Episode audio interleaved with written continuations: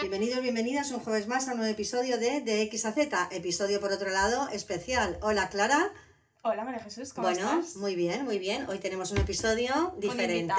Tenemos una invitada. Antes de que nos eh, salude ella, la voy a presentar. Seguro que muchos de vosotros ya la conocéis. Es Sonia Cervantes, psicóloga, nacida en Barcelona en 1974, licenciada en psicología, con máster en psicología clínica y de la salud, terapeuta sexual y de pareja y terapeuta infanto-juvenil.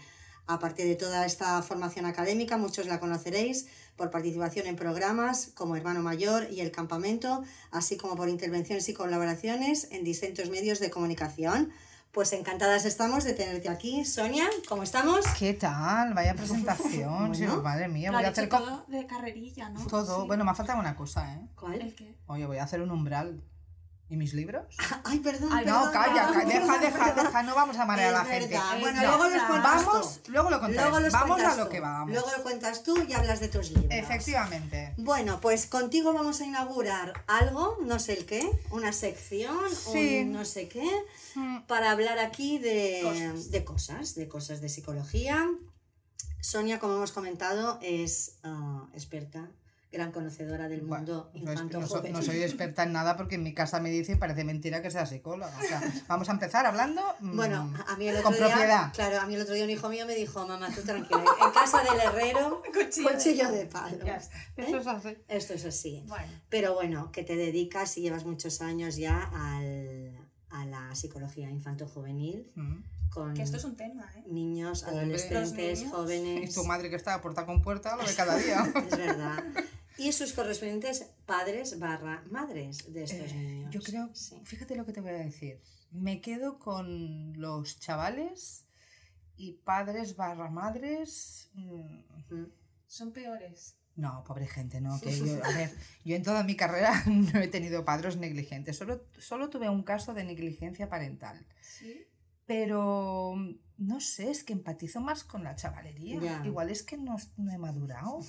Igual estás a su Me dice mi madre que es que no, esto no, Estás- a su que no ha evolucionado. ¿Y, y, y tú sabes qué generación es la gente? Porque aquí somos de X a Z, Mm. XZ. ¿Tú qué generación, con qué generación trabajas? ¿Qué son ellos? Bueno, yo soy generación X. Sí. ¿Vale? Somos de Indiana Jones, Sí, sí, sí, ¿sabes? sí. De los, och- de los Sí. 80 y nací en el 74. ¿Eh? Y ahora estoy en Millennial, ¿Sí? Eh, generación Z y dentro de poco me, va me van a venir los, los pandemias. Esto le pusieron el nombre. Que yo digo, pero pobre gente. Encima, Ya, encima vaya. que nacen con una puta, perdón, con un virus y una pandemia, encima luego vete al psicólogo. que te acabo Son gente que- de pandemia. Pero, pero existe. Sí, claro, yo, a ver, yo tengo 49 años, entonces yo calculo, ¿vale? Yo que me voy a jubilar, si estoy bien, yo sí estoy bien de la cabeza Si y estás eso, bien, si yo no me voy a jubilar, entonces dentro de 20 años serán pandemias. Claro. Ay, por favor, no me gusta nada este nombre. No, no, es que chica, todo el mundo... Tu, tu madre y yo como psicólogas sabemos que somos unas anti... Un día haremos una cosa de, ¿De qué? estas. ¿De qué? ¿De qué? Los antisíndromes. Ah, la de ah, sí, sí, síndromes sí, que sí, se sí, inventan. sí, todo el rato. Hoy he escuchado el síndrome del perro apaleado. Pero para un humano. Bueno, bu- el síndrome del perro apaleado es, es que... Sí, sí, un programa de humor, ¿eh? Esta es la sección de humor. Bueno, el síndrome de la cabaña, el Sí, sí, síndrome sí. postvacacional, o sea, la vida, la el- vida. El, el perro paleado. El síndrome del pelo del perro apaleado es, pues cuando tú estás en terapia, nosotras tú y yo no, porque no trabajamos así, pero que la psicóloga te digo, ay, es que tú estás sufriendo el síndrome del perro apaleado. Que como te han hecho tanto daño, no quieres que te vuelvan a dar. Claro. Bueno, Bueno, lo que claro. síndrome es ese, eso es así. Sí, exacto. si me la han dado una vez, tengo miedo Claro. a que me dé dos. Esta persona es funcional, y su cabe- claro, y tiene miedo. Claro, efectivamente. No pero, pero hay que ponerle el nombre de Claro. síndrome de algo. Si Sí, no, les encanta esto, ¿no? Ponerle síndrome a todo. Esto es como una cosa que se hace. Síndrome Bueno, de perro, pero- pero, o sea, Del eh, perro ¿quién ha- apaleado, además. O sea, no había otro nombre. no, no había otro O nombre. sea, la persona apaleado. ¿Quién habla así? Yo creo que, y aquí mm, es que estoy sacando muchos temas hoy. Sí, sí, sí, es, esto es otro podcast, ese Sí, es otro sí, sí, podcast, sí, sí. ¿vale? Tú, tú, tú, venga. Como decimos en catalán, ¿qué cullons hemos hecho para que nuestra profesión esté tan denostada entonces tengamos que hablar de síndromes como para darle una categoría clínica Mm, y que se tome en serio. mm. Y creo que esto no, no nos Pero la gente también en general, las personas les gusta la etiqueta. Al, encanta. final eres Capricornio, eres, o sea, el- la, etiquetita, Sí, te- no, hay como por naturaleza, nos, ah, yo soy así, yo Sí, soy yo, tenía una- yo tengo una pregunta, a ver vuestra opinión, porque ahora se ha puesto muy de moda las personas paz. Ah, sí, sí, sí. ¿Esto bueno. qué opinamos de esto? Sí. Porque esto es un Mm. tema, ¿no? Bueno, Sí. es que esto sale de un libro de una Ah. señora, que no me acuerdo cómo se llama, y yo sí que, de hecho, mira, voy a hacer el umbral ahora, lo voy a Venga, colar, muy bien, voy venga, a colar venga. el umbral. Nada, Ya encontré el Pero, ha ido bien, pero voy a quedar fatal, porque No. fíjate tú, si soy umbral, que no sé en qué libro lo puse. No sé si lo puse en Vives o Sobrevives o en Intensamente. Pero hay un Bueno, que se lo capítulo compren todos y lo busquen. Claro. que la gente lo busque y que se espabile. Hay un capítulo que se llama Material altamente sensible. Mm. Entonces yo hablo de la personalidad de la persona altamente sensible, pero queda muy, muy bien escrito, o sea, muy bien eh, puesto en el capítulo, que no es ninguna característica de personalidad que científicamente no está Mm. admitida, tal, tal, tal.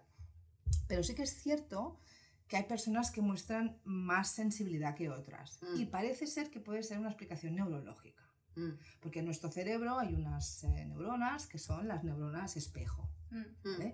que son las neuronas encargadas de la empatía. Y por otro lado hay el procesamiento eh, sensorial, de luz, de ruidos y tal. Entonces, parece ser que en estudios incluso neurológicos hay personas que tienen ese procesamiento sensorial mucho más sensible que nosotros. Yo siempre digo, pongo una metáfora. Mm. Es como si tú pones una alarma en tu casa. Tú cuando pones una alarma en tu casa la pones para que salte si alguien abre la puerta o entra un ladrón Mm. Pero no la pones para que salte cuando haya una mosca. Entonces está la alarma como demasiado sensible y tal, pero que quede claro que esto de ser paz desde la psicología más probado. científica, que no es ninguna Mm. característica de personalidad y que no está Mm. en ningún sitio y que no cumple criterios de DSM ni nada, No. pero sí, pero se, Se pone habla. de moda. Ahora esto está muy de moda, decir, no, yo es que soy paz. Pero además, Sí, ¿tú no pero como piensas? excusa, como explicación, Claro. como que... Como sí, como... Bueno, y porque lo que decía es que a la gente le encanta como ponerse etiquetas y que tú seas una persona empática, como puedo ser yo, pues ya te encanta decir, no, yo es que soy paz y todo me afecta mucho. No sé, yo creo que es un poco la cosa de ponerse, yo soy tal y soy Capricornio y por eso... Bueno, actúo igual se identifican actúo. ahí. Lo que pasa es que ahí también yo, una vez que tú ya eres, ya te comportas un poco como eres. Claro, es que yo, yo, yo me puse. Te- me te puse en, yo me ¿eh? puse en una manera. página de estas web un día y digo, bueno, voy a hacer el test Mm. de este PAS. Sobre 100, 97,8. Digo, hostia. Soy paz. Y ese día estaba como que todo me afectaba. Claro. Y al día siguiente me la sudó todo y digo, pero tampoco soy PAS. O sea, era Mm. PAS ayer, a lo mejor porque di positivo en el test.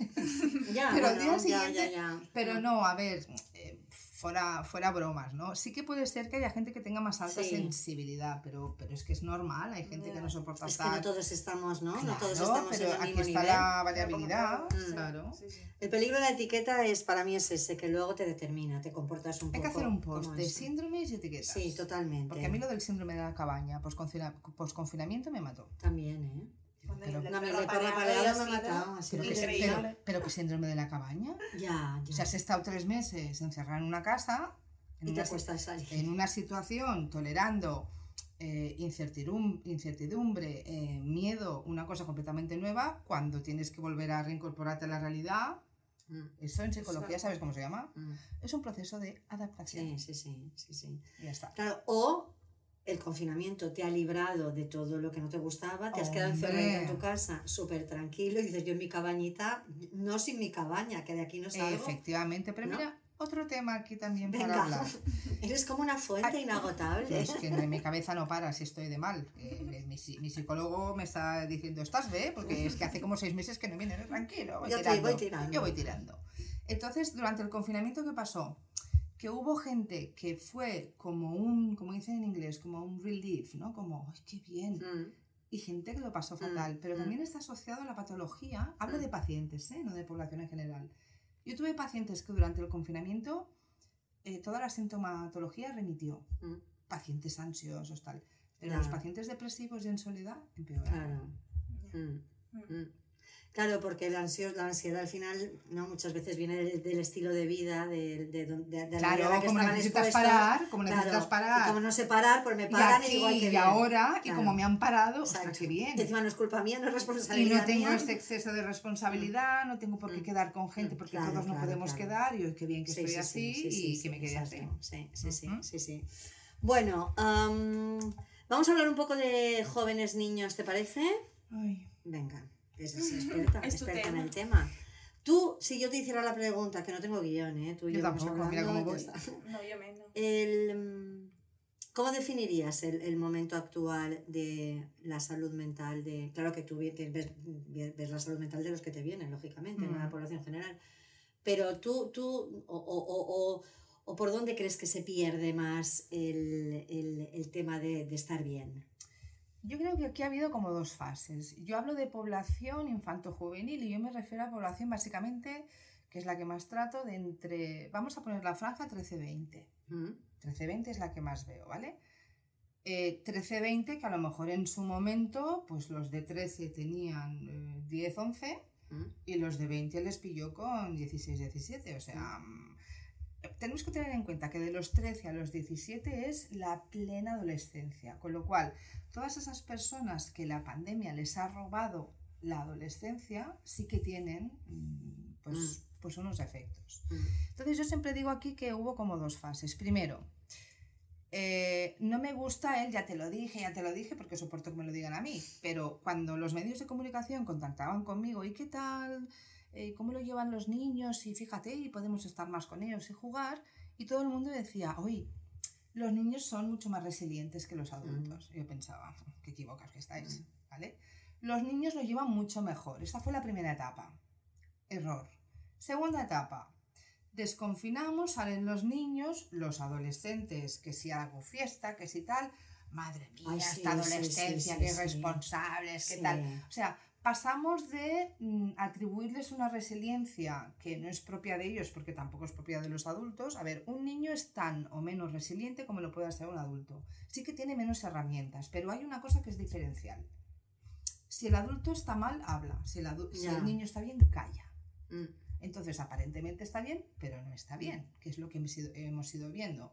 Y luego, una vez, no sé en qué medio de comunicación lo dije, y me dijeron, bueno, pero esto que dices es un acto de responsabilidad. Pensé, bueno, pues a lo mejor sí, pero yo dije que si a mí la pandemia me hubiera pillado con 17 o 18, yo me salto el confinamiento, María Jesús. ¿Pero estamos locos o qué?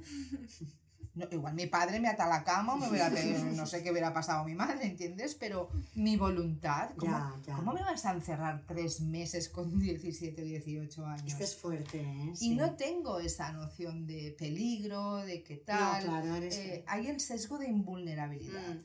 que está presente en el ser humano, pero que está muy presente en el adolescente, que es a mí no me va a pasar nada. Mm. Con lo cual yo creo que ahora eh, lo estamos viendo, yo estoy viendo, mm, sobre todo lo que más estoy viendo es un aumento exponencial de los trastornos de ansiedad Mm. en población infanto-juvenil Ya, ya, ya, pero fíjate. y trastornos de conducta alimentaria Sí. Y depresión. Porque lo que decíamos antes, había niños que, para los cuales, eh, niños y niñas, para los cuales el confinamiento fue mm, una auténtica maravilla. ¿Por qué? Porque si yo voy, yo voy cada día a mi cole, a mi instituto y me están haciendo bullying en casa. Sí. Sí, pero cuando vuelves Mm. y todas esas personas que han estado, todos esos chicos y chicas que han estado dos años con mascarilla y que si tengo acné, que si no Te acepto mi cuerpo y ahora tengo que sacarme la mascarilla. Esta pandemia ha pasado Sí, factura ¿eh? en la población infanto-juvenil. Y aquí voy a hacer una denuncia. Primero, en atribuirles unas características de estos niños son muy fuertes y van a salir adelante, cosa que no es cierto. A nivel académico hemos visto que comprensión lectora pésima, con lo cual hemos perdido ahí también una cuestión académica. Y por otro lado, mm, estamos viendo que esto ha causado estragos. Y además, cuando salen a divertirse, resulta que son unos irresponsables y que nos van a matar a todos. Es que además están, están como tan juicio externo de la, la juventud, ¿sabes? Es como lo que Sí. yo siempre, ¿eh? de, de- de las generaciones anteriores, que la juventud de hoy en día tal. Pero en un niño siempre se ha dicho, o sea, en un niño se- la frase es, un los niños se adaptan a todo, que también es tela esta frase. Es que Estela, a ver, se adaptan. Se Eh, adaptan, pero tú no sabes el proceso también, lo que tú decías. El niño tampoco expresa, tampoco, incluso y ni sabe lo que a lo mejor está sintiendo Claro, en ese ver, momento. ¿Cómo se va a adaptar un organismo? Ya lo voy a hacer muy biológico, ¿eh? Un organismo vivo cuyo cerebro no madura hasta los 21, 25. Con suerte algunos, Y algunos con suerte, yo, yo conozco algunos que, que- con 47 el lóbulo prefrontal yo creo que ni lo tienen. Pero ese, llegado. sería, ese, ese es otro podcast. Es otro podcast, Ese es otro post, ese es otro podcast. Pero a nivel, a nivel biológico mm, y, y neuroanatómico, neurofuncional, hostia, el cerebro no madura, Mm. no madura. Entonces yo creo que hemos sido un poquito injustos. Pero al mismo tiempo, creo que mm, les estamos perjudicando en el tipo de educación que le estamos dando de sobreprotección, Vale, de ahí, pobrecitos, de tal. Y de aquí viene la etiqueta de... tachán, la generación de cristal. ¿Tú qué? ¿Tú qué dius? Que tú eres más joven. Yo soy más joven, no Claro. tanto. A mí la pandemia me pilló con 19, eh, que yo era muy joven, en verdad. Ahora lo Más, pensaba imagínate, hablabas. encerrada, este pibonazo ahí con 19 años. No, no, no, es que además le pilló toda, toda la, carrera, la, la carrera. Yo Ella he no ha vivido carrera. vida Yo he universitaria. tenido un año de vida o sea, universitaria. tú dices el primero, primero y me luego- pilló en segundo, pues a mi- al segundo semestre de segundo. Y yo ya no he vuelto a tener vida universitaria No. porque a la que la vida ha vuelto a ser normal yo ya había acabado la carrera. Es que yo tengo pacientes ahora que me cuentan, claro, fíjate, porque tú el primer año universitario fue dos, el curso 2019-20. No, 18, 18, 19. 19. Claro, e- ella ha vivido. Claro. Y el curso 2019-20, Eso no ha el vivido primer nada. año de universidad, No ha Eso vivido ya. nada. online, Mm. Eso ya no. Qué sin, horror, eh. sin Qué campus, horror, qué horror, qué sin horror. las birras, Sin sin bar. sin bar, No, y sin hacer sin el bocata tortilla. Claro, no, es verdad que hay que Sin igual vestirte, el último sin año. Sin vestirte. El último año sí que lo han tenido, porque claro, a mí yo tuve el primero, pero ya no tuve, ya no tuve. Tuve el primero y la mitad del segundo de carrera. Claro, Y porque en el ahí- 2019-20 tú estabas haciendo segundo Claro. año. Claro, Claro. claro. Me pilló el 2020, y me quedaba el- la mitad del segundo y me pilló, me pilló allí y luego ya todo ha sido. No, no, no, a mí, yo, o sea, de todos ellos, ella es la que me daba más pena, porque decía, esta niña se puede perder toda la, toda la carrera. Sí. Y además respon- con responsables. Sí, sí, sí, pero es que en te casa, pierdes, no claro, te pierdes, Sí, te sí, pierdes toda la vida. Lo- o sea, el trabajo te pierdes una, a unos años del trabajo. Vamos a hacer un poquito así de. Venga, dame. ¿Y alguna vez en casa hubo así como... ah, ¿Entre ¿En vuestra casa? No. ¿Cuántos Bueno, era- a ver, cuántos no, no, la pandemia, crees, eh? Yo no- yo ella, no- se, ella se yo ella no- se pidió con el novio. Yo no pasé la pandemia Hombre, con como hubiera hecho yo. Mamá, que me voy con el novio. Yo No, no, la no, no, en con casa he estado yo tres, con el Igualmente, mayor y con el no creo que pequeño. nos hubiéramos peleado. No, no, no, Que va, no. Nosotros vamos mucho No. a nuestra bola. Nosotros siempre decimos que tenemos mucha suerte porque no nos molestamos mutuamente. No, somos, es verdad, somos bastante mejor. independientes. Sí, no nos molestamos. Pero bueno, porque mi madre también tres. es verdad que es muy permisiva de nos se tiene que cenar a esta hora porque lo digo No. Pues no. Pues si yo ceno a esta hora porque este día tal, Vamos pues un no poco pasa por nada. libre, Entonces no nos sí. molestamos en general. No, pero estuvimos bien. Pero tú cuando escuchas esto de generación de cristal, te da rabia. Sí, sí, sí, sí. Pues Porque ¿cómo- ¿Pero además, qué ¿cómo es generación del cristal? Vamos a definir. Vamos a, vamos a hacer una cosa. Nosotras somos las viejas, las boomers. no, A no me ver, hagas hablar a mí, por Dios, La, que yo la- no tengo la idea de nada. juventud. mm, si yo digo generación de cristal, ¿a ti a qué te suena? ¿A qué me suena en general? Sí. A ver, yo generación... Yo lo veo un poco como lo que has dicho tú de es que los jóvenes ahora, que yo creo que esto siempre se ha dicho, Sí. y, y yo creo que es una cosa que siempre se ha... O sea, tú cuando eres mayor, pero tú eras igual de joven o peor. O peor. sea, Mm. Si supieran. claro, entonces... la- Sí, sí, sí. Claro, entonces yo creo que nosotros tenemos las circunstancias que tenemos y la generación de cristal, no lo sé, es que también hay muchos temas. Está el tema de salud mental, está el tema laboral, está el tema, es que hay como mucho... Claro. no sé. Aquí, mira, si nos, vamos a fijarnos en la Venga. terminología pura y dura. El cristal. El cristal es frágil, ¿no? Mm. Pero puede ser resistente. Entonces, pregunto yo, ¿es malo ser frágil Mm. O es humano? Ya, total. Es que igual es porque se hablan ahora de cosas que antes no se hablaban y eso parece que te hace ser frágil a ti. Solo porque estás externalizando Claro. cosas que tú igual te callabas. O Claro. porque antes se aguantaban cosas que no Por habría que eso, tolerarlas. exacto. Es que yo es la siempre- típica claro. yo a tu edad, a los 16 años trabajaba y estudiaba, pues que a lo mejor un chaval de 16, ¿no? Lo ideal es que no tenga que trabajar Trabajar y para estudiar. estudiar, Claro. ¿no? Mira, yo tengo una abuela de... Nació en el 25. Ostras. Tiene 98 años. Y entonces, claro, bueno, ahora está mm, en un sociosanitario y tal. Pero cuando tú ves eh, contenido televisivo con ella y la escuchas, yo como mujer gente viviendo en el año 2023, ya sabéis que yo soy feminista y de izquierdas y más roja que los pimientos y todo. Entonces la escucho y me coge una cosa por dentro que digo, pero ¿cómo puede ser? Pero luego tengo que entender, a ver, es un esquema mental de los 98. Totalmente. Entonces, claro, ves cualquier cosa y, y ¿qué te suelta? Ella es valenciana de Castellón. Es que chiqueta, claro, chiqueta. Hace años eh, no habían tantas tonterías, la Mm, gente aguantaba más. Es que fíjate cómo van vestidas Las estas mujeres, chicas a día de hoy. sí, y tú sí, estás allá y piensas, ay, Claro, Dios mío. Pero bueno, hay que contextualizar. Ay, Dios mío, claro, yo pobre mujer, ¿qué le voy a decir con Nada. 98 años? Porque no, lo- no le voy a cambiar eh, los Mm. esquemas. Mm, ¿Qué quiero decir con esto? Que todos somos frutos del contexto del momento en el que nacemos. Mm. Entonces, cuando hablamos de generación de cristal, aquí hay una como, como una doble eh, lectura. Por un lado, hay gente que dice son débiles, son frágiles, eh, no se les puede decir nada, es que son súper delicaditos. Pero yo, también hay otra versión que dice son muy sensibles. Es decir, yo mm, luego haré una crítica un poco a la sobreprotección, que es lo peor que pueden recibir. Y por otro lado, yo es que soy muy pro de la gente joven y de los adolescentes. Eh, te puedo asegurar que son capaces de luchar y reivindicar por cosas que nosotros no hacíamos. Es verdad. Es cierto, Mm. es cierto. Y a veces los vemos como, ostras, eh, qué rebeldes que son. Es que necesitamos esto. Si el mundo, bueno, menos mal que sé que vosotros no sois de Mr. Wonderful, porque si no, hoy nos cierran el chiringuito. Pero, a ver, gente, si el mundo se va a la mierda, o no, lo único que nos puede salvar es esa generación. Mm. Y es la única generación que ante una injusticia va a decir, ¿pero esto Mm. qué es? Mm. Cosa que nosotros, eh, yo soy del 74, mm, íbamos mucho con el es lo que hay. Mm.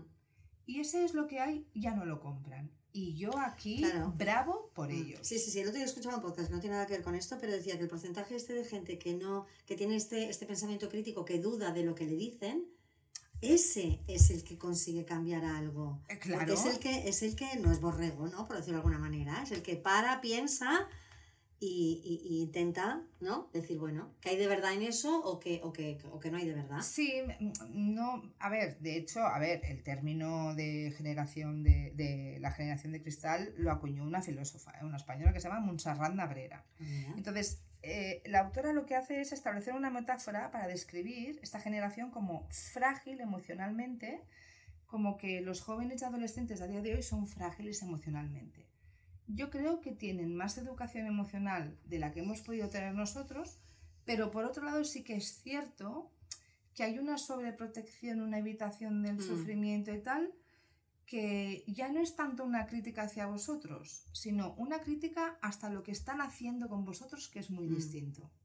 Pero aquí la fragilidad, el que eh, eh, al final es del que educa, del padre-madre. Ah, aquí que, voy, que- claro. Que, tiene miedo a que el niño sufra, Claro. ¿sabes? Y le evita, le evita que se exponga a situaciones que le puedan a lo mejor generar un malestar. Efectivamente. Pero eh, el Claro, pero aquí frágil... ya entra la sobreprotección. Es que Claro. también lo de la generación de cristal, yo que sé, por ejemplo, una persona joven que no le guste su trabajo y lo deje porque no le gusta. Claro, una persona de tu edad podría decir, pues yo, eh, a mí no me gustaba mi trabajo. aguanté. Claro, en- o sea, creo que nosotros en ese sentido somos mucho más flexibles y, y- y eso a lo mejor se ve como debilidad, no lo sé, entran muchas cosas. Entra el tema emocional que también, luego hay muchos factores externos, redes sociales, tal, que tú lo habrás visto, que genera una ansiedad horrible. Entonces creo que también seguramente haya más ansiedad en los jóvenes que, los, que cuando vosotros erais jóvenes. Pero tampoco creo que eso sea debilidad, o sea, y tampoco depende de nosotros, o sea, tampoco es cosa nuestra, ¿no? No lo sé. Claro, porque aquí estamos hablando de la generación, fíjate, ¿eh? Eh, iría de los, 15, de, de los 15 a las 29. Estás ahí, ¿verdad? Sí, estoy ahí. La generación de cristal, pobreta. De los 15 Que a los 29. taza nueva. ahora. De los 15 A poner un vaso de cristal. Cristal. A poner un vaso. Ah, bueno, Z. Generación Z, claro. Bueno, porque esto de cristales es, yo creo que es un, un nombrecillo Mira, es lo que de- decíamos antes, las etiquetas y Exacto, tal. sí, sí, sí. Pero tiene mucha razón en lo que estaba diciendo, diciendo ahora. Mm, a ver, lo que hablábamos de las PAS, que yo no considero que sea una característica de, característica de personalidad, ni que esté admitida, ni que tenga criterios de SM que se cumplan, ni nada. Pero pregunto, ¿qué hay de malo en ser altamente Es sensible? verdad, es ¿Me que podéis- qué de me- me- malo en ser. ¿Me podéis contar? Oh, es que es muy sensible. Menos mal que es una piedra. Menos mal que no es una piedra. Exacto. Es que mejor, ¿no? Que, que ser una piedra, digo. Hombre, no sé, yo te digo una cosa, yo, yo cuando he tratado jóvenes eh, y adolescentes eh, con trastorno de conducta, mm, depende de la expresión y de la explosividad emocional que tengan, te lo juro, no sé por qué, por, por- por intuición o por práctica clínica. Hay algunos que tienen mucho mejor pronóstico que otros, Mm. me explico. Prefiero, entre comillas, cuando digo prefiero, porque los padres lo sufren mucho, prefiero un tío que venga a la consulta y suelte todo lo que tiene dentro Mm. y que me, pe- me pegue un golpe en la mesa, que aquel que no expresa absolutamente nada y que ni siente ni padece. Mm. Con lo cual, sentir y padecer es propio del ser humano. Ahora bien, lo que apuntaba aquí, la jovenzuela, eh, generación de cristal, tal. El otro día, porque aquí, tu madre y yo, sabes que tenemos la consulta Sí, una enfrente de la otra. comparten, comparten Y espacio. entonces nos vamos viendo por el- la cristalera, la veo a ella ahí y es que no, es que no podemos No, ni no, hablar, hablamos, ni hablamos, no casi. podemos ni hablar. Tenemos va. mucho trabajo. Sí. Y el otro día entró en la consulta porque a veces yo de vez en cuando le pico, le traigo un café, le pongo un poquito de El agua. otro día me abre y me trae una botella de agua. tu madre, ¿no? Sí, yo sé es que soy muy cuidadora. Y, y ella entró, ¿puedo entrar? Sí, venga. Y le dije, mira qué me ha pasado. Una paciente profesora, profesora de primaria, que lo están pasando mal. Tengo pacientes, profesores del estrés es que fuerte, provoca. ¿eh? Cuidado Sí, con sí, esto, sí, ¿eh? Esto es un temazo. Cuidado con esto, que tengo pacientes que son profesores de primaria y secundaria y que eh, todos coinciden en lo mismo. Yo esto no lo había visto nunca, no puedo más y esta generación está perdida. ¿Mm? Yo no estoy de acuerdo en que esté perdida, pero bueno, entiendo la, la argumentación. Me viene el otro día, alumnos de primaria. Dice, es que ahora hay que hacerles exámenes encubiertos. No se le puede llamar examen. Lo ha captado. ¿Pero por qué? ¿Tú por qué crees que ahora se hacen exámenes encubiertos? Porque el decir examen le genera al niño, yo ¿Qué? qué sé, eh, ansiedad, nervios. ¿Y? La ansiedad forma parte de la vida, tiene que hacer frente a eso. Claro, es que, claro, Es que no hará entrevistas de trabajo esta persona. ¿cómo Claro. se llama yo? Le dirán tú, le van al telefonillo y le dirán, eh, que empiezas el lunes. Entonces tu madre, tu madre y yo dijimos, ¿tú te acuerdas cuando íbamos a clase? Nos sentábamos y nos decían, buenos días, saquen un folio en blanco. examen sorpresa. No, eso era, eso era, sorpresa. eso era el pánico. A ver, a ver, claro que lo pasas mal, no has tenido tiempo para preparártelo, pero mm, creo que te preparan más para la vida Sí. que no si te dicen que vamos a hacer un examen encubierto. Porque además, primero, creo que hay engaño, así de claro te lo digo. Es que No, acaba siendo un examen. perdona, es que, estás es que engañando, ¿no? ya, Porque tú eso luego lo vas a También es evaluar. verdad, es Sí, le vas a poner una nota al final. Efectivamente. Y si le pones un color, pero también, en, para no poner numérico, le pondrás un color, pero también evalúas. pero si le pones el gomet rojo, va a suspender, ¿no? No, O es sea, que no final- le dices que lo vas a evaluar, pero lo vas a evaluar. Sí. Pero no, es que no se le puede decir que voy a hacer un examen porque hay muchos niños que se bloquean, se ponen muy nerviosos, luego sacan malas notas, pero el problema no es ese. El problema no es ese. El problema es que luego va a venir el padre o la madre y le va a decir, ¿por qué le has hecho un examen a mi hijo sin avisarle antes? Ya, ¿O por qué le has suspendido a mi hijo que ha estado todo el fin de semana? Ese es el problema que tenemos ahora. Pero un problemón. Pero esto es un problemón. Pero es que aquí ya entra la paternidad y estas, es- o sea, los nuevos estilos de paternidad, pero esto, claro, esto es otra movida. Esto yo no sé por dónde hay que empezar a arreglar todo esto, ¿eh? Mira, María Jesús, el otro día lo hablábamos tú y yo. A ver, ¿cualquier tiempo pasado fue mejor? No. Hay tiempos pasados que fueron Sí. horribles. Y yo soy una tía, mm, a pesar que pueda pensar de que el mundo se va a la mierda, soy optimista. No sé si alguien lo entenderá, esa mezcla, pero es posible. Eso podríamos hablar un día. ¿eh? Yo que creo- sin ser wonderful somos súper optimistas. Claro, yo creo que es posible, yo creo que es posible decir, vaya mierda de mundo, Pero vamos a pasarlo bien. pero venga, va, para adelante, exacto, y si ya, podemos ya, mejorar ya. algo, Esto hay que hablar de esto. lo sí. mejoramos. Sí. Entonces, eh, claro, ¿qué es lo que está, qué es lo que está um, ocurriendo aquí? Yo creo que hay como una educación en la evitación del sufrimiento. Mm. Yo también detesto mucho que para aprender tienes que sufrir. Oh, no, Pues ya. yo no quiero sufrir No, para aprender. no. Yo quiero aprender sin sufrir. Sí, sí, sí, sí. Que también se aprende, sí. Que, eh, efectivamente, también se puede aprender. Pero la evitación del sufrimiento de no, que no sufran, que no lo pasen mal. A ver, lo puedo entender, no soy madre, pero soy tía de un adolescente de 13 que el día 30 de julio hará 14, que es la cosa que más quiero en este mundo, mi sobrino Pau. Claro que sufro, a veces pienso, eh, pobrete, ¿no? Y, y cosas que me vienen una a la cabeza como es neurótica, el easy, easy, y si le hacen bullying, y si lo pasa mal, y si tal. Pero mm, no lo puedo educar en una nube de algodón. Porque es que tampoco es de eso la vida. O sea, luego estos niños que no hacen exámenes, o sea, llegarán al- a, la ESO o llegará a la selectividad, o sea, la vida no se acaba a los 5 años o a los Claro. 10. Pero es que yo, tú tienes pacientes profes de primaria y yo tengo pacientes profes de universidad. Ah, bueno, otro tema. cuando Tengo uno. ahí, Oh. Luego, pero llegan subiditos, ¿eh? Ahí. Los, los Es sí. totalmente, ¿eh? Sí, porque vemos Totalmente empoderados. Vemos Claro. primaria y secundaria con poca resiliencia, porque los mm, que, que no estoy haciendo ni muchísimo menos una crítica a educadores y profesores, porque creo que es uno de los colectivos, No, no, no. y lo digo aquí de verdad, ¿eh? no tenéis ni idea de lo que están sufriendo a, nivel de salud mental educadores y Mm. profesores, del estrés al que están sometidos, Mm, mucho. muchísimo. Mm. Pero es todo, es el, el pobrecito, pobrecita. Luego llegan a la universidad y como son niños y niñas, básicamente que han estado educados en una nube de algodón, Mm. en que no, él tiene derecho a, opinar, él tiene derecho a negociar. Pues a veces A nego- no, a- ¿eh? A veces Mira, te digo una cosa, mi madre cuando me traía el bocadillo de mortadela por la tarde no había negociación. Era o te mortadela o hambre. O te comes el bocadillo de mortadela, pues, pues ya cenarás. Sí, que no pasa nada, ¿eh? Si no Y comes cuidado más. con eso, no soy nada partidaria de un estilo Ya. autoritario de educación. Mi, mi- mi principio fundamental, yo creo que la, la mejor manera de educar a los chicos y chicas, a los niños y niñas, es eh, los principios que sigue la disciplina positiva. Mm, La disciplina positiva te dice, solo hay dos principios, ¿vale? Amabilidad y firmeza. Mm, No olvides la firmeza. mm. No olvides la firmeza, es como estos días que hemos tenido selectividad, pero que es este drama de ansiedad y de, de, de, de, lo mal que lo están pasando los chavales. Aparte que los has sobreprotegido durante muchísimo tiempo y cuando empiezan bachillerato les metes el fantasma de la selectividad. ya, ya, ya, ya. Mm. Que los chavales van ahí con una ansiedad tremenda que lo están pasando fatal y luego los, los, los que han ido más o menos bien van al examen y dicen, pues no había para tanto. Ya, pero esta, este miedo a la selectividad, y esto se genera desde el propio colegio. ¿eh? Es que se- es que se genera visto ahí. yo, Hombre, sí, porque son los que profesores. O sea, tú llegas el primer día de primero de bachiller y ya te hablan de la selectividad. Y tú estás dos cursos pensando Es en la selectividad. Y luego haces la selectividad y no es para tanto. O sea, es un examen más.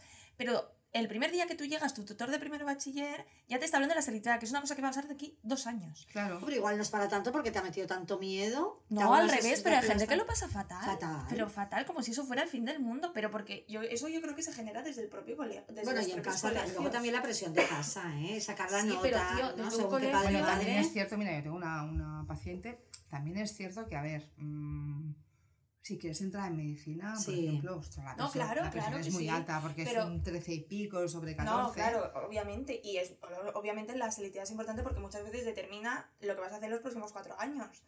Pero. Pero tampoco, desde- pero tampoco te creas, ¿eh? tampoco tiene por qué. O sea, Tampoco tiene por qué, porque eh, tú puedes, es que estas cuestiones así tan deterministas, eh, tú quieres entrar en una carrera, ¿vale? Si tú realmente quieres llegar a hacer eso, Mm. ya encontraremos la manera. Sí, yo conozco gente que ha hecho un grado de dos años, luego se ha metido a la carrera que quería. O sea, obviamente soluciones y caminos siempre hay. Pero es verdad que yo saqué la nota que saqué, elegí la carrera. que- Yo que tampoco tenía claro lo que quería hacer, elegí la carrera que elegí porque me daba la nota tal. ¿Y qué estás si hubiera- estudiando? Yo estudié empresa internacional. Pero claro, yo, igual si hubiera sacado menos nota, hubiera hecho otra cosa y hubiera hecho eso, porque yo Claro. tampoco sabía muy Pero bien por eso por te digo que también hay la presión de casa, ¿eh? También influye mucho Claro, la presión sí, de casa. Pero en el colegio, desde que También. llegas el primer día, esa presión yo creo que no tiene ningún sentido. Y al final es contraproducente, creo yo. Pero, pero fíjate, pero fíjate la contradicción. Eh, le hago un examen encubierto en primaria, Exacto. pobrecita, que no la vaya a traumar porque le voy a preguntar Ya. el sistema solar, Pero acabará, en- acabará en pero luego en primero de bachillerato le digo, Te amargo dos años. como no espabiles, eh, tu futuro está completamente... No, no, Vale, además ¿y yo cómo? he llegado, o sea, em, creo que fue un hermano mío que me lo dijo, que ellos eh, en primero de bachiller les dijeron, o en segundo, que no, que ellos ni novios ni tal, que si querían, que este no era el año para tener No, novios. Que este año iban a estudiar y no iban a tener vida y es lo que hay. Con lo bien que va un novio entre Hombre. examen de mates y castellano. ¿No? Digo yo. A mí me O- fue ¿y muy... ¿Tú qué estudias? a mí me fue muy toca, bien. Entre- Vamos a estudiar. Entre el de mates y catalán, Claro. a mí mi novio me quitó tensión. Exacto, claro.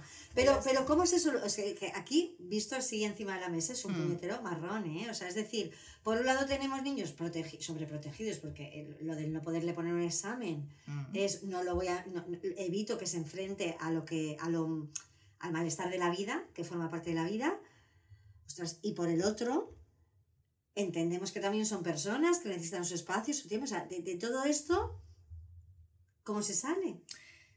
Yo ahora cuando me haces esta pregunta eh, recuerdo, no, no, col- sí, bueno, colapso, yo colapso cada 30 segundos. Em, yo recuerdo mi intervención en Hermano Mayor, que fue pues del 2009 hasta el 2015. A mí me encantaría que nos contaras anécdotas. Un día os contaré lo que se pueda contar. Eh, todos tenían diagnosticado un trastorno negativista desafiante, un trastorno de conducta oposicionista que se Mm. caracteriza porque no obedezco normas ni límites, eh, carencia total y absoluta de empatía, egoísmo, narcisismo y tal. En el 90 y pico por ciento de los casos, porque algunos sí que es cierto que eran duelos patológicos, que un día hablaremos, Mm. que el duelo no siempre es triste, el duelo a veces se manifiesta con una mala hostia que te cagas. Mm. Entonces, no, no puede, esta persona no puede recibir ayuda porque tampoco está exteriorizando tristeza, sino que exterioriza agresividad, con lo cual provoca rechazo, con lo cual el duelo se hace más patológico. Bueno, en fin, una, Una boda, movida. una movida. 90 y pico por ciento de los casos de hermano mayor y de los que veo aquí con trastorno negativista desafiante. Sobreprotección, lo siento Sí. mucho. Sobreprotección. Habían chiquillos que los padres y madres nos contaban. No tenía un par de zapatillas deportivas, tenía 20. No tenía una PlayStation, tenía tres. Pero claro, pobrecito, ¿no? Pobrecito. ¿Qué ocurre? Esto lo dijo una vez que eh, con él hay cosas con las que puedo estar de acuerdo y algunas no, un famosísimo juez de Granada. Mm. Eh, en algunas cosas a lo mejor disiento, pero en esto sí que estoy de acuerdo, porque él siempre dice, niños pequeños, problemas pequeños, niños grandes, problemas grandes. Si con tres años te pega una patada en la espinilla, le ríes las gracias y te pide una piruleta, una piruleta, una piruleta y se la das, son tres años. Con 15 no va a querer una piruleta. Va a querer que le des 20 euros, Mm. va a querer salir hasta la hora que quiera. Mm. Pues hay muchos padres que se encuentran con y dan, la verdad es que empatizas con ellos y, y- y dan... No es que de- padres. sí, de pena. De- porque no sí, saben, ya sé que la porque- pena tampoco es muy buena para poder ayudar, pero piensas, esta pobre gente, ¿no? Mira, no hace, sabe, hace dos días estuve aquí con, con uno de ellos, ¿no? Que me decían, es que le hemos dado todo. Ya. Y ahí Mm. está. Ahí está. Bueno, le has dado todo, sí, lo material, pero no le has dado todo, es decir, no le has dado el, el poner límites, Claro. el, que aprenda a frustrarse. Pero es que, lo, ne- es que lo necesitan. Yo, recuerdo, mira, otra vez voy a hacer un umbral. En el libro eh, Vivir con un adolescente hay un capítulo que cuenta una anécdota, ¿no? Que era una niña pequeña que cada noche llamaba a su papá. Papá, ven. Y el papá iba. ¿Qué quieres, cariño mío? Nada. Bueno, el papá se volvía a ir. Ay, yo esto lo hacía. ¿Te acuerdas? Papá, ven. Y el papá volvía Pero a no, ir. a veces no venía. Y le decía, no, el papá iba siempre. La niña se ponía y el papá iba. Lo hizo como tres, cuatro, cinco, seis, siete, ocho veces y llega un momento que el padre va y le dice, a ver, cariño, cada vez que dices, papá, ven, yo vengo. Y veo aquí que y no te pasa nada. ¿Qué es lo que quieres? Y la niña responde, que me digas que no. Ah, sí. Claro. Que me digas que no vas a venir. Papá, ven, no puedo. Simplemente es dime un no de vez en cuando. Porque Mm. luego está la famosa frase de la tolerancia o la intolerancia a la frustración.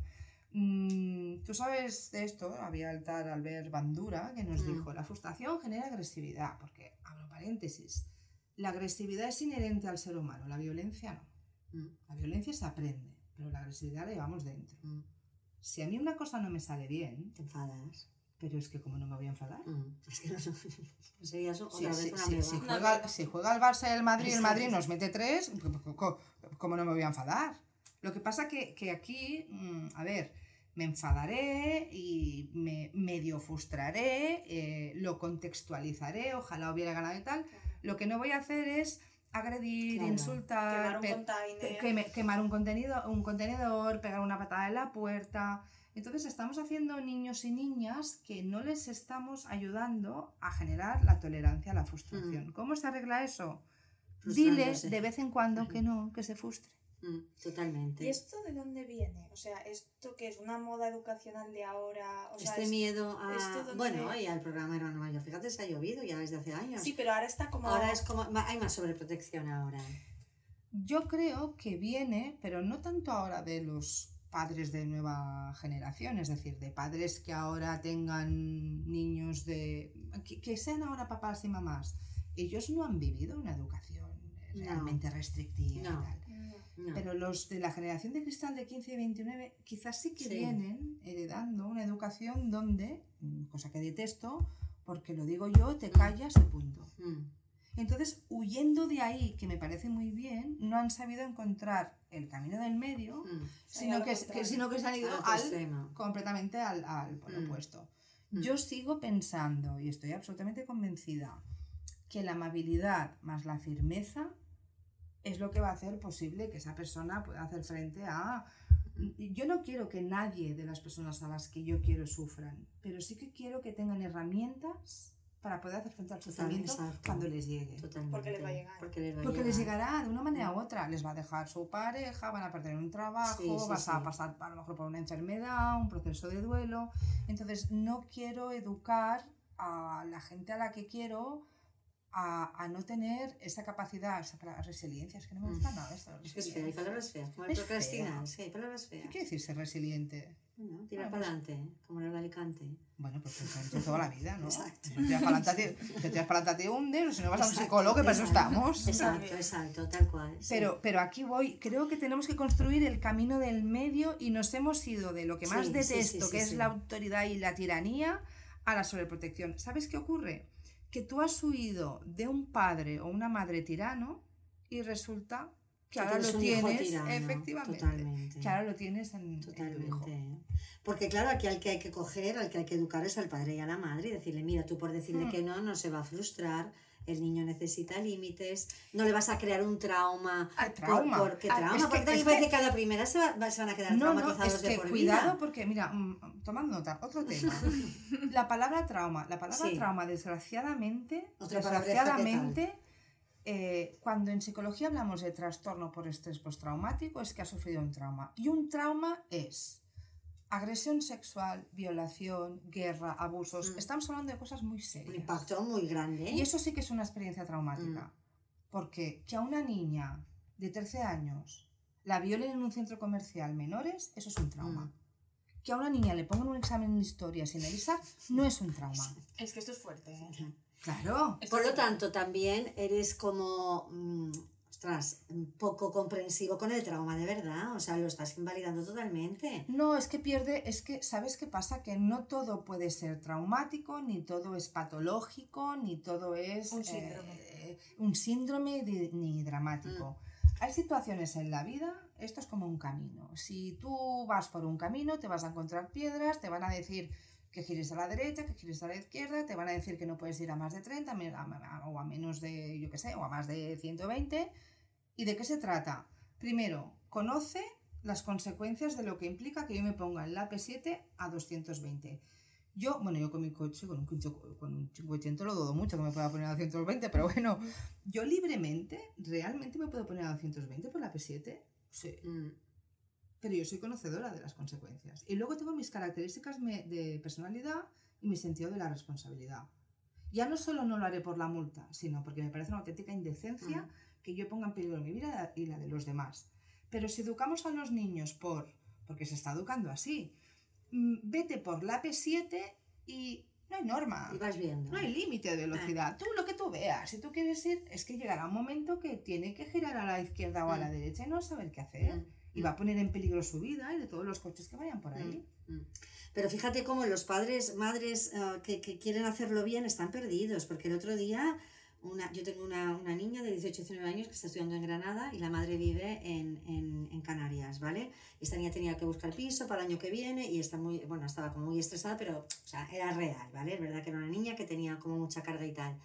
Y la madre dijo, vale, pues te voy a ayudar, voy a- buscar yo pisos, ¿vale? Voy a mirar yo pisos y te los mando y tal. Entonces, en ese momento, bueno, era correcto, realmente era correcto, porque, pero la madre me llamó como diciendo, a ver, no sé si está bien que la ayude en este momento puntual o, claro, es que van perdidas, o como es su piso y su tal, lo tiene que hacer ella. Y yo le dije, vamos a ver, tú si una amiga, una hermana, la vecina de abajo, la vieras apurada en un momento puntual y tú tuvieras tiempo, tú a tu amiga no le dirías, mira, pues yo te voy mirando y te los paso. Pues, pues a tu hija también. Claro, pero hay un punto en el que da miedo decir, no sé si me estoy pasando por hacerle un favor que a lo mejor le harías a tu amiga o a la vecina de abajo. Pero aplicaste un principio fundamental que tiene que estar siempre en la educación. La educación, yo creo que podemos hablar de estilos parentales, A, B y C. Pero yo hay dos principios fundamentales. Primero, educar en el ejemplo y segundo, sentido común. Ya. Tú pusiste a esa persona, a tu paciente, en la aplicación del sentido común. Claro, pero esa misma persona que quiere hacerlo bien no sabe si sobre está pro- sobreprotegiendo, si está ayuda, no sabe qué hacer realmente. Sí, porque es el miedo a hacerlo mal. Pero porque yo creo que también entra que hay mucha información de todo. Y las madres de estas jóvenes que tienen niños ahora, yo creo, pues está, eh, yo qué sé, hay hasta técnicas de cómo enseñar a comer a los bebés o cómo... Es que de Es que hay demasiada sobreinformación. Claro, entonces yo creo que tú como madre, padre, lo quieres hacer bien, porque yo de verdad que pienso que todo esto viene del querer hacerlo Sí, lo mejor totalmente. posible. Sí, siempre, desde la siempre, bondad, siempre, claro, siempre. total. más absoluta. Sí. Entonces, yo me imagino, yo tengo un hijo, yo quiero hacerlo bien y me leo un libro o dos o tres o cuatro o veo en Instagram no sé cuántas cuentas Ah, de sí. madres que me dicen que lo que tengo que hacer es dejar al niño que coma cuando quiera o no sé cuántas técnicas debe haber, no tengo ni idea.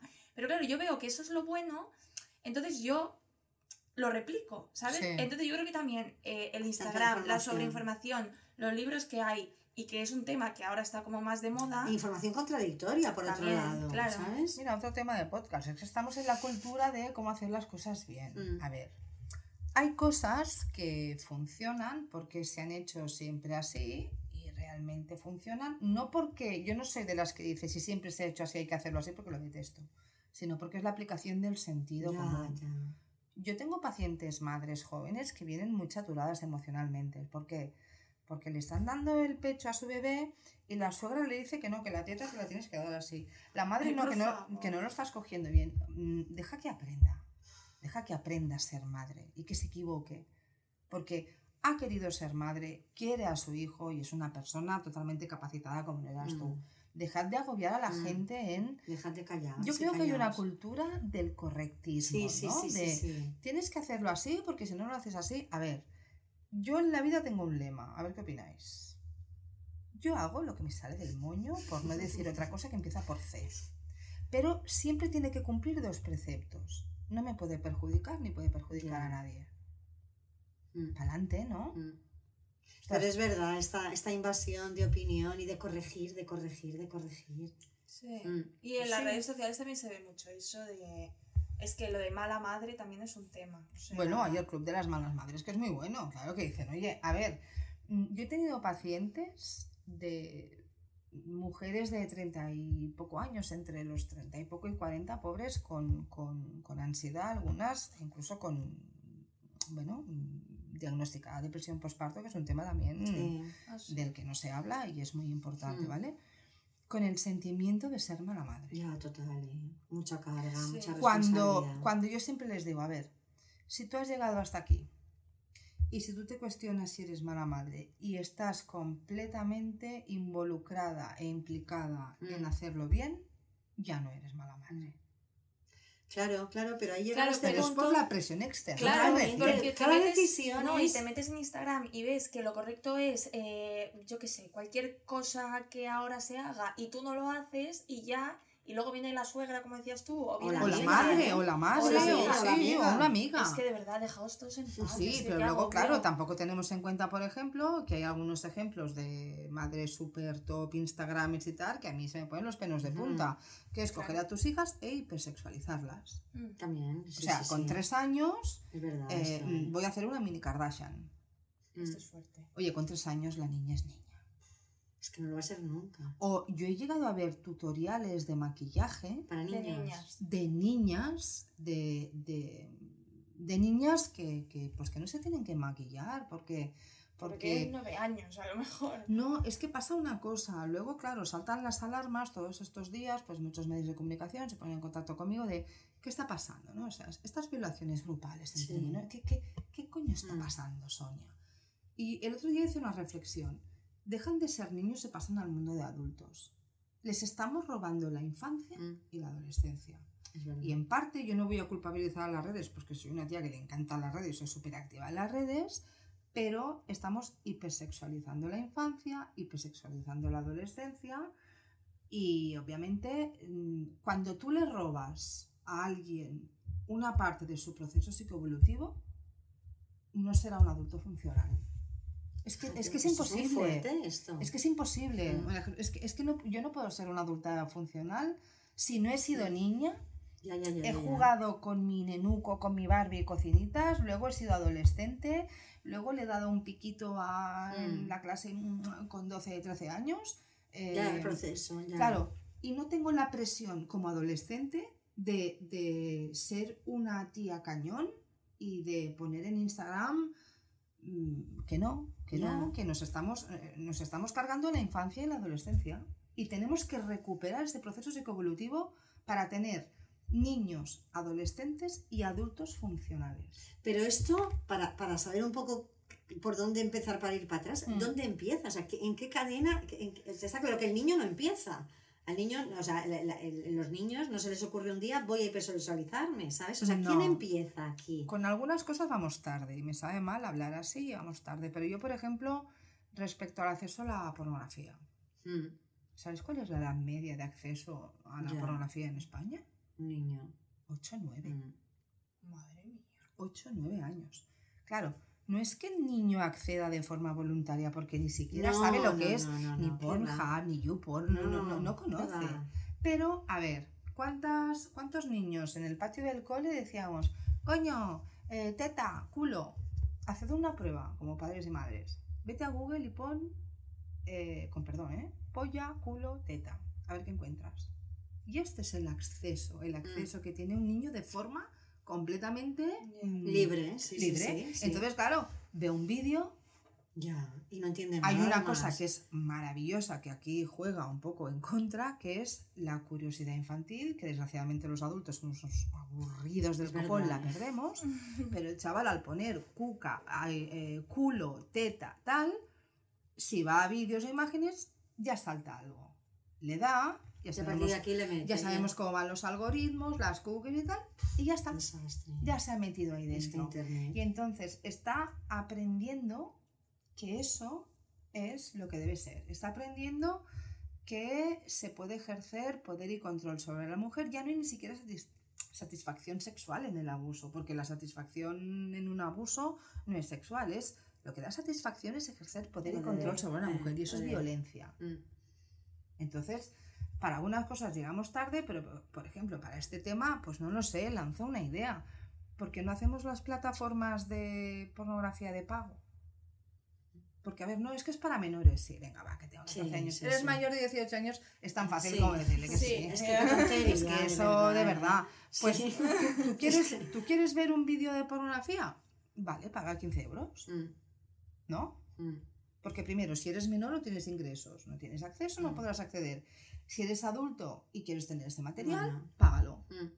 Y hay cosas que se podrían hacer, pero para algunas cosas, sinceramente, llegamos tarde. Y luego, pues los mensajes que lanzan algunos TikTokers, eh, youtubers, de vamos a cazar zorritas, llevamos aquí, vamos para allá, que son referentes De para muchas- muchos niños y adolescentes. El problema aquí no es que existan esas figuras, porque cafres, machistas, Esto siempre quiero ha decir habido. ahora. El tema Es es, que- que, es que son es visibles y te llegan. Claro, es que, a ver, ha hay- que ejercer un control parental, eh, no le, el regalo ex- estrella de los niños y niñas que hacen la primera comunión, los que las hacen, con nueve años es un móvil. Mm. Pues sí, pues dale un móvil, pero ponle un control parental. Ahora se regala Claro, pero el control parental. No, no, no, no, te- no, no, es que ahora hay otro regalo que lo ha, La desban- vaporeta que, lo- esta. que lo ha desbancado. El vapor. ¿Esto?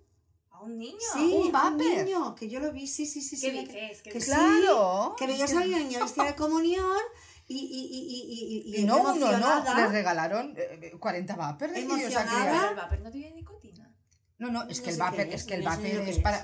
El vapor no sé si lleva nicotina o no, pero vamos, que, Pero te que- engancha eso. No, pero ¿no? es que es para mayor. Es que dentro de poco el Es que regalo. Yo creo que mm, lleva nicotina un vapor. O sea, es, es, o sea, no, es sé. perjudicial. Mira, yo, os digo una cosa. Dentro de poco el regalo, y lo digo con ironía y con mucha Ay, tristeza no y idea, rabia.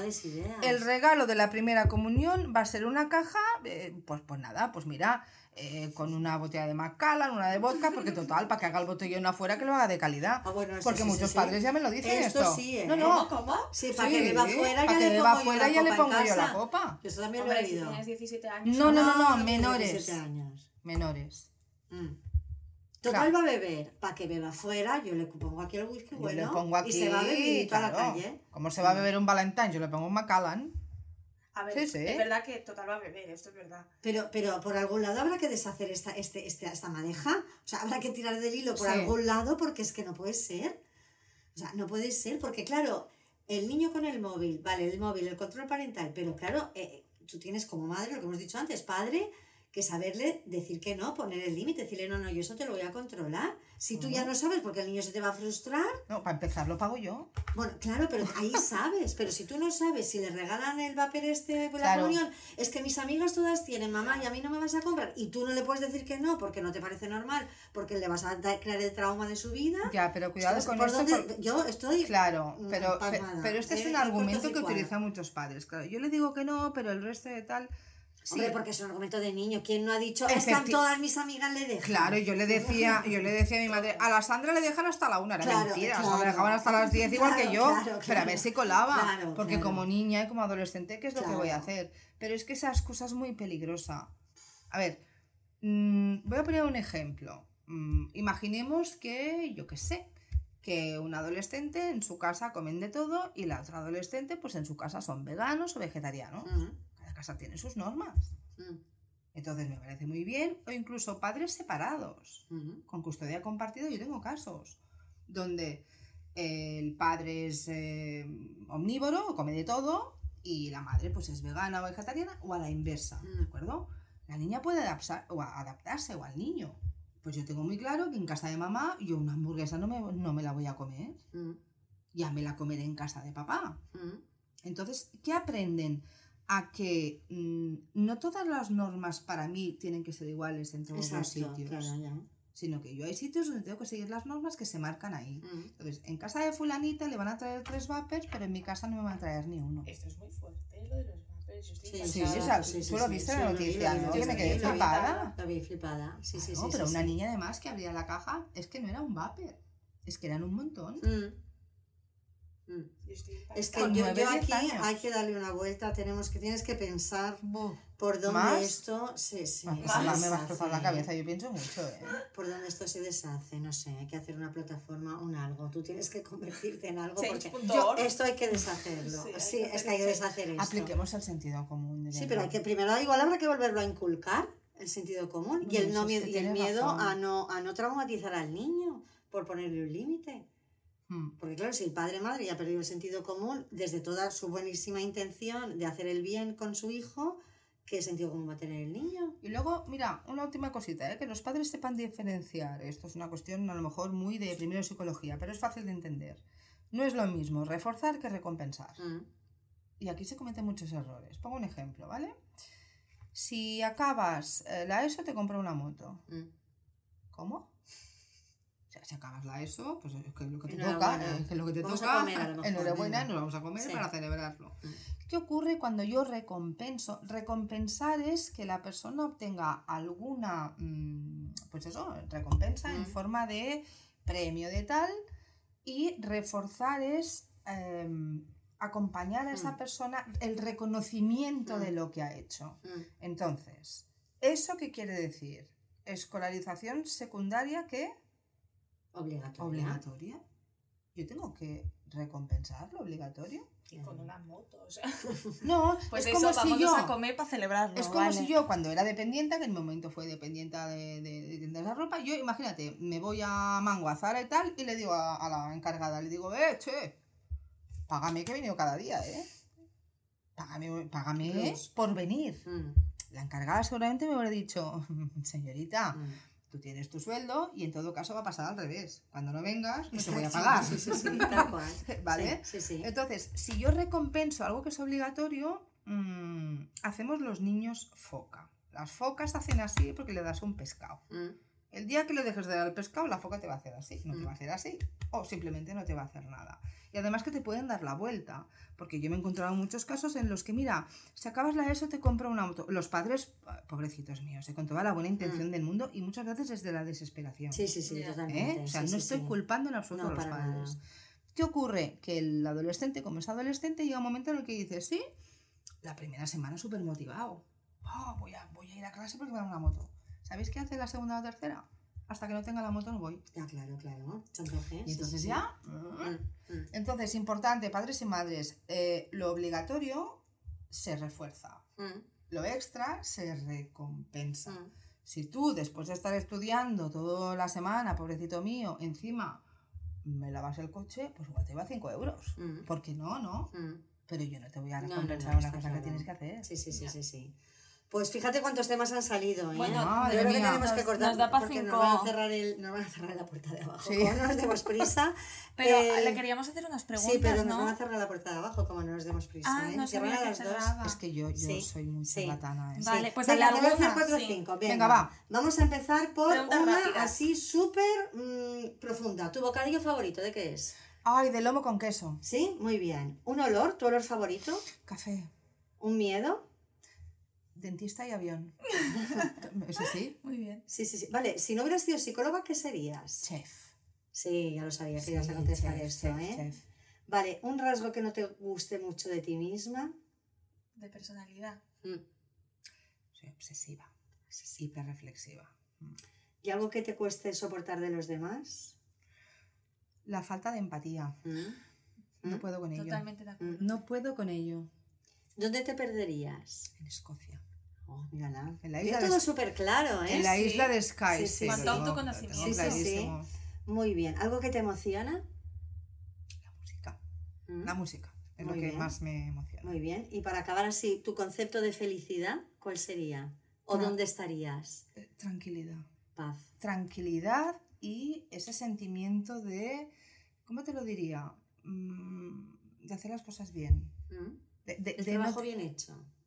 De trabajo de no general, tener ¿eh? remordimiento por Vale. nada, ¿sabes? De decir, bueno, voy por el buen camino, pero sobre todo, felicidad es tranquilidad. Bueno, es que eso también es la tranquilidad. Mm. No Mm. news, good news. Ay, sí, sí, sí, sí. Y que me dejen en paz. Sí, no me toca ser Como dije yo, Oye, vivir oye, del viento y que me dejen en paz. Eso es mi en Me sueño. encanta. Yo, mi- una de mis frases preferidas es mm, cuando quiero tranquilidad, que para mí es sinónimo de felicidad, yo siempre digo, a lo mejor no es correcto, pero bueno, ya sabes que yo de Ah. correcta tengo, y es, ¿sabes qué? Que es que no tengo el chocho pasar el virus. Es verdad, es, Esa es es mi frase, verdad, ¿eh? es mi frase Tal cual, tal cual. Pues, Pues muchísimas gracias, Sonia, por venir aquí. Se me ha pasado volando, te volver. volveremos a Ay, invitar sí, porque ha sido por como... supuesto, eso espero. un tal- Dinos dónde te puede encontrar la gente que te quiera, sé que todo el mundo te conoce, pero La gente me puede sigue. encontrar en Twitter por Soncerp, en Instagram por Sonia Cervantes Pascual, por la calle, por Barcelona, por donde el quieran. Eixample, por el perfecto. Eixample, eh, normalmente en cualquier restaurante de Barcelona, pues si lo estoy comiendo. Es verdad, te gusta, porque es Sí. la experta, ¿eh? eres psicochef. Soy psicochef. Psicochef, sí, sí, sí, sí. Pues nada, muchísimas gracias y seguro que vuelves Gracias por escucharnos. Nos Sí. vemos el jueves que viene. el jueves que viene y bueno, hasta la próxima. Adiós.